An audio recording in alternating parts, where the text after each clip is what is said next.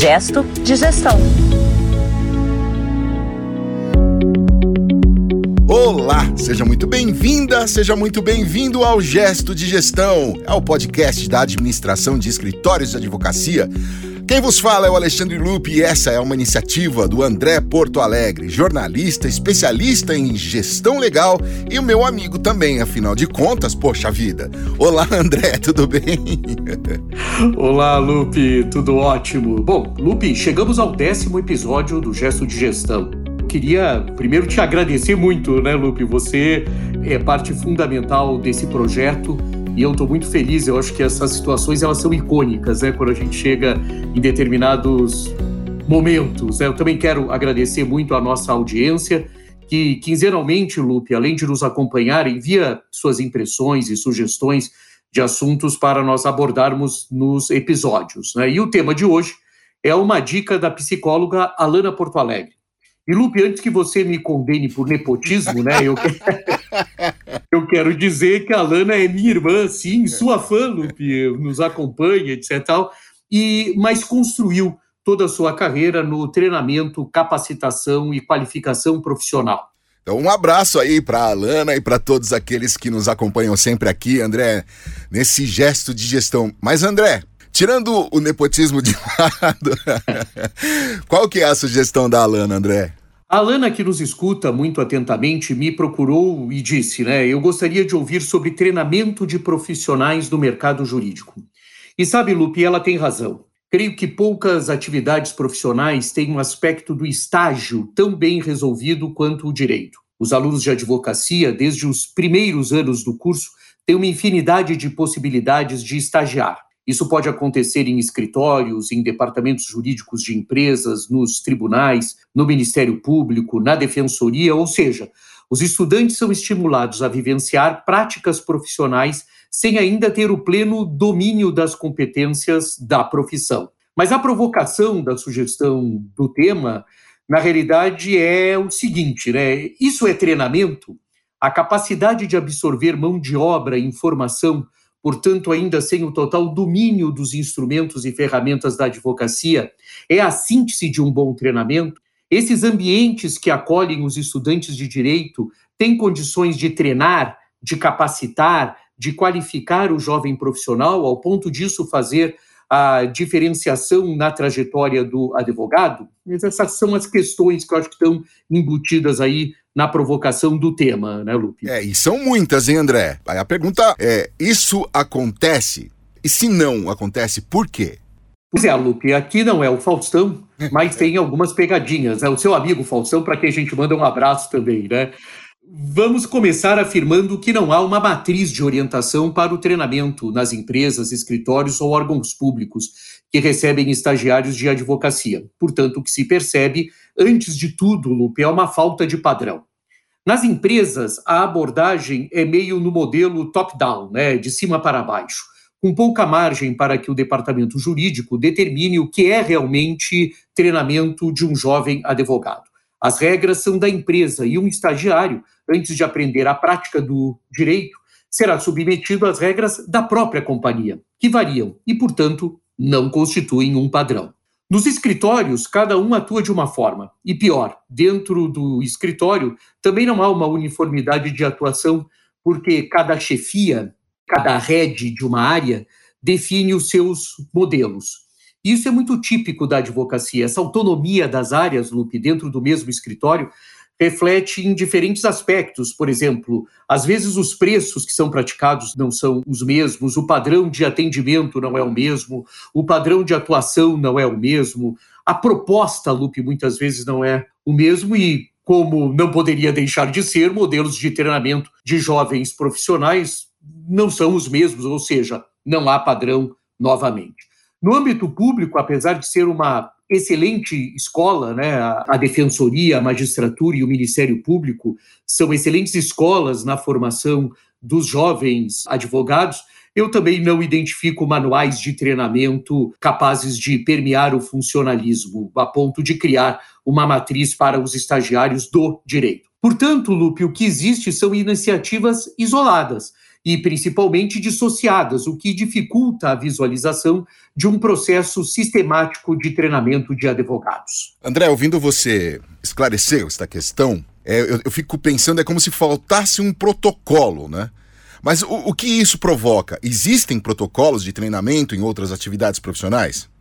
Provoca uma vulnerabilidade, né, Lupe, no treinamento dos advogados, que ficam à mercê das idiosincrasias e vicissitudes eh, de superiores hierárquicos, né, muitas vezes despreparados para a formação e orientação de talentos, o que não significa, Lupe, que sejam maus profissionais, né, que nem todo mundo tem a competência do treinamento. Isso tem consequências que podem ir desde a decepção com a carreira, né, jovens que ficam um pouco largados, digamos assim, né, se decepcionam com a carreira exatamente em um momento em que devia ser de descobertas preferencialmente encantadoras, né? Quer dizer, você está entrando no mercado de trabalho. Passa também pela perda de autoestima, né, na possibilidade de se enfrentar uma chefia com certo grau de agressividade na exigência do cumprimento das tarefas. E Lupe, não se surpreenda, isso é relativamente comum pela própria pressão do dia a dia.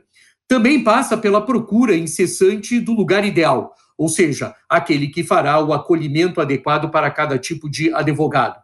Isso provoca o fato de que o advogado, o jovem advogado, o estagiário, comece a procurar incessantemente o lugar ideal, né?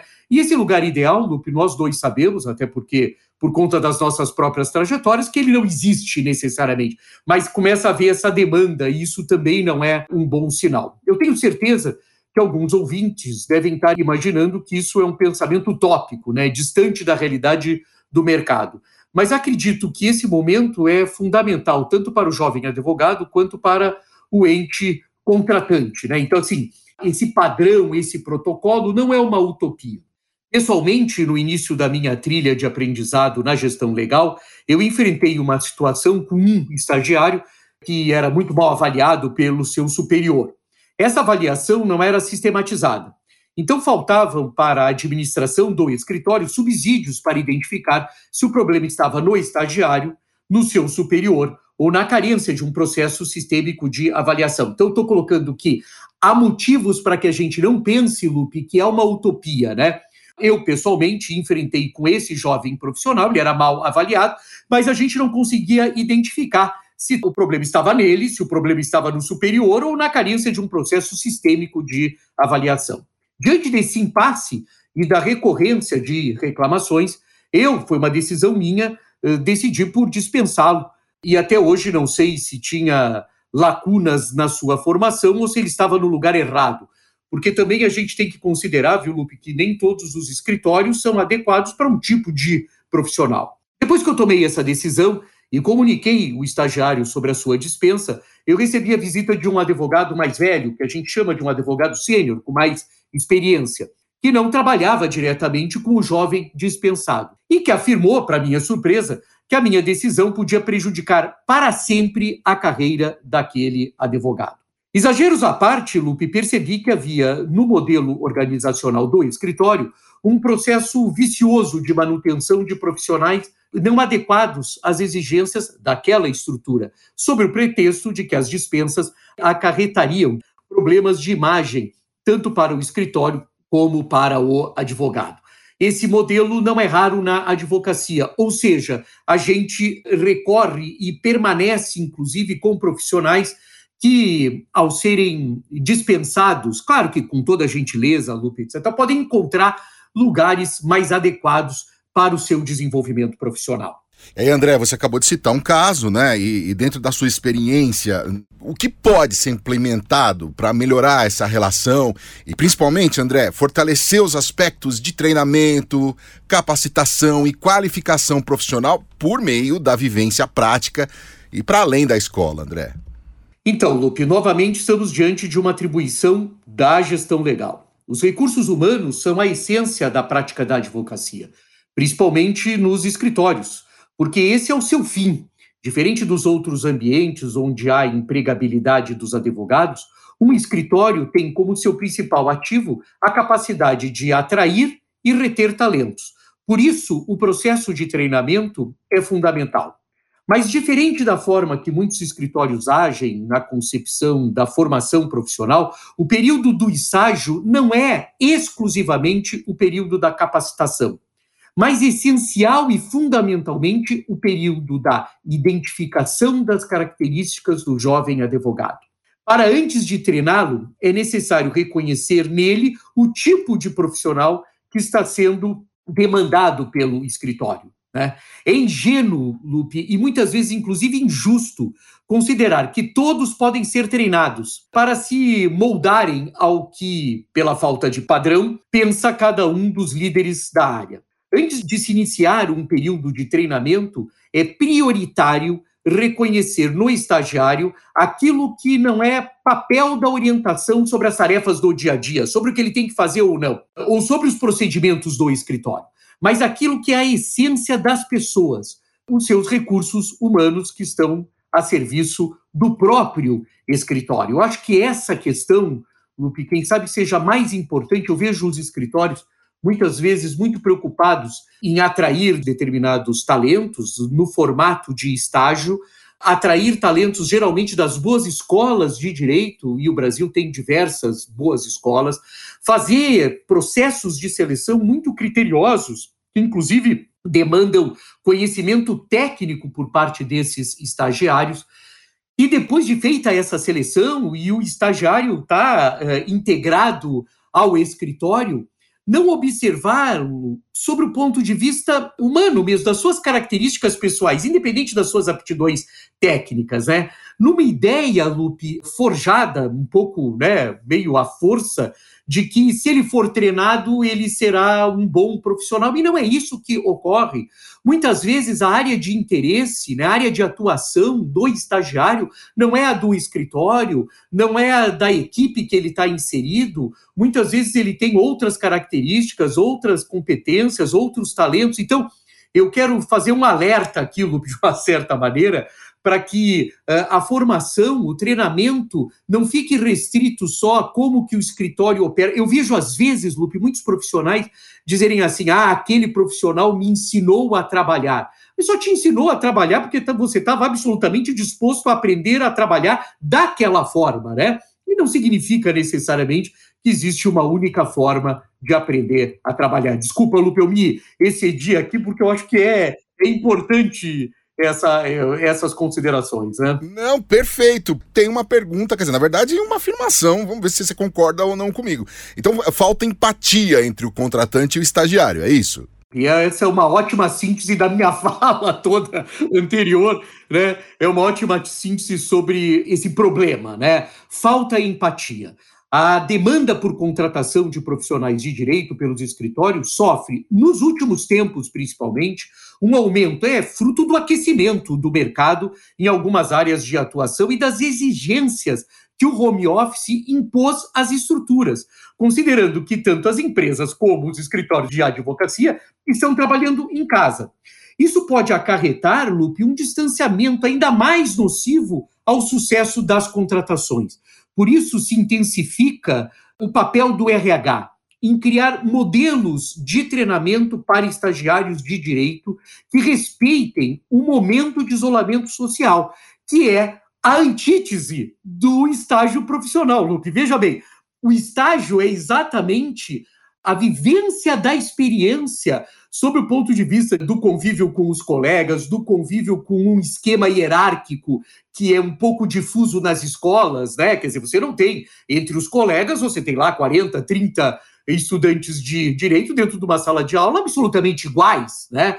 E aonde, inclusive, Lupe, muitas vezes as suas diferenças são reconhecidas. Puxa vida, né? O meu colega tal é melhor em escrever, pô, o meu colega tal é melhor em fazer uma sustentação oral, puxa, o meu colega tal é melhor nas estratégias, na definição das estratégias. Isso é fornecido nas escolas na universidade exatamente pela composição dos grupos. Os grupos de trabalho já favorecem esse tipo de percepção. Quando você chega no escritório, você tem uma outra vivência completamente diferente, aonde essas identificações tendem a ficar mais difíceis. Exatamente. Então, o convívio, o dia a dia, fisicamente no escritório, pode permitir que você né, observe uma característica. O isolamento, Lupe, tirou isso do nosso cenário. Então, mais importante o papel dos RHs, do Departamento de Recursos Humanos, de criar padrões para que a gente consiga uh, superar esse momento,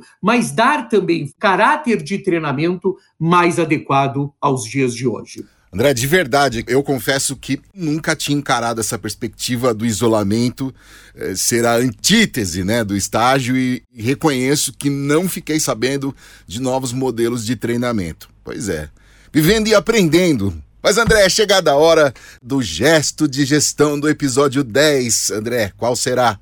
Então, Lupe, o nosso gesto de gestão do décimo episódio é um alerta da Harvard Law School's Office of Public Interest Advising. Você vê que é um nome pomposo que Harvard dá, como tudo de Harvard, né? Mas muito interessante isso, que são serviços, na realidade, que Harvard mantém uh, sobre o mercado da advocacia e que nos ajudam muito, né? E, e eles têm, inclusive, uma atenção, Lupe, muito especial na questão de empregabilidade. Então, esse departamento especificamente, ele trabalha com identificando uh, questões uh, inerentes ou questões uh, atinentes à empregabilidade. E esse departamento de Harvard identificou 90 prováveis perguntas que são mais usadas, mais, mais recorridas em processos seletivos de jovens advogados, muito próximo do que nós estamos falando hoje, né? Então, Harvard consolidou isso isso tanto para escritórios de advocacia quanto para departamentos jurídicos. E olha, Lupe, que coisa impressionante. Das 90 mais prováveis perguntas feitas em processos seletivos para jovens advogados, apenas uma abordava especificamente a questão de criatividade. Não havia nenhuma referência específica à inovação ou tecnologia nas outras 89 questões. Então, enquanto as empresas inovadoras, né, que são os xodós do mercado, né, Lupe? Uhum. Nós todos gostamos aí de saber qual é o encaminhamento que é dado por essas empresas de tecnologia inovadoras, enquanto elas perguntam, isso é informação da própria Harvard, tá, Lupe? Enquanto elas perguntam assim, conte-me sobre uma época em que você inventou algo, né? Os escritórios de advocacia perguntam, uh, conte-me sobre um assunto jurídico complexo em que você trabalhou. Então veja que diferença tremenda, é uma síntese, né? E as empresas, Lupe, que vão ser clientes desses escritórios. Então, eu, eu, eu, acho impressionante, né? Escritórios de advocacia são prestadores de serviço exatamente dessas empresas. Essas empresas são grandes contratantes. Então, é importante a gente saber, inclusive, o que, que essas empresas querem, não só dos seus colaboradores, mas como dos seus prestadores de serviços, em suma, dos advogados terceirizados que trabalham para eles. Né? À medida que os advogados progridem na carreira, eles aprendem que as estruturas de incentivos, né, incentivos muitas vezes financeiros, Lupe, dos escritórios, não enfatizam inovação, criatividade e avanços tecnológicos. Então, eles vão vendo, quanto mais eles vão crescendo, uh, vão progredindo na carreira, o que a gente chama de progressão de carreira, eles acabam verificando que há um distanciamento, porque não há uma ênfase à inovação, à criatividade e aos avanços tecnológicos. Na verdade, esses fatores não aparecem em pesquisas que identificam como os principais fatores de remuneração dos sócios. Quando solicitados a identificar fatores qualitativos e quantitativos que deveriam ter maior peso na remuneração dos sócios, não são mencionados, segundo Harvard, a inovação, a criatividade ou os avanços tecnológicos. Além disso, a falta de criatividade, inovação ou conhecimento, né, proficiência em tecnologia, não é citada pelos sócios como uma barreira para fazer novos sócios. Portanto, mudar esse comportamento é o gesto de gestão inspirado em Harvard desse episódio, Lupe, que tem muita relação com tudo que nós falamos aqui. Eu até um dia desses, Lupe, escrevi um artigo afirmando que advogados não são inovadores. Então veja que não é exigido nisso, né? O resumo disso é que além de não ser um ponto de partida para a contratação, não é um elemento fundamental na progressão de carreira. É isso aí, Lupe. Esse é o nosso gesto de gestão. Mais inovação para a nossa advocacia. Sem dúvida, sem dúvida, André. Esse é um alerta de gestão importantíssimo para a gente. Pois é, dessa forma terminamos o nosso décimo episódio, agradecendo aí a todos que nos acompanharam e vão continuar acompanhando a gente nessa jornada do conhecimento. Antes de terminar, quero de novo mandar um abraço para a Alana, e a Alana foi a grande responsável aí por sugerir, né, André, o assunto, nosso assunto de hoje. Então, obrigado, Alana. E é isso aí. O Gesto de Gestão é o podcast sobre administração de escritórios de advocacia, uma iniciativa do André Porto Alegre, que acabou de falar com a gente diretamente da sua biblioteca, e eu, Alexandre Lupe, aqui diretamente do estúdio da Compasso. Lembrando que o André também é um especialista em gestão legal. O Gesto de Gestão tem produção da Compasso Colab e a gente se fala no próximo episódio. Obrigado! Gesto de Gestão.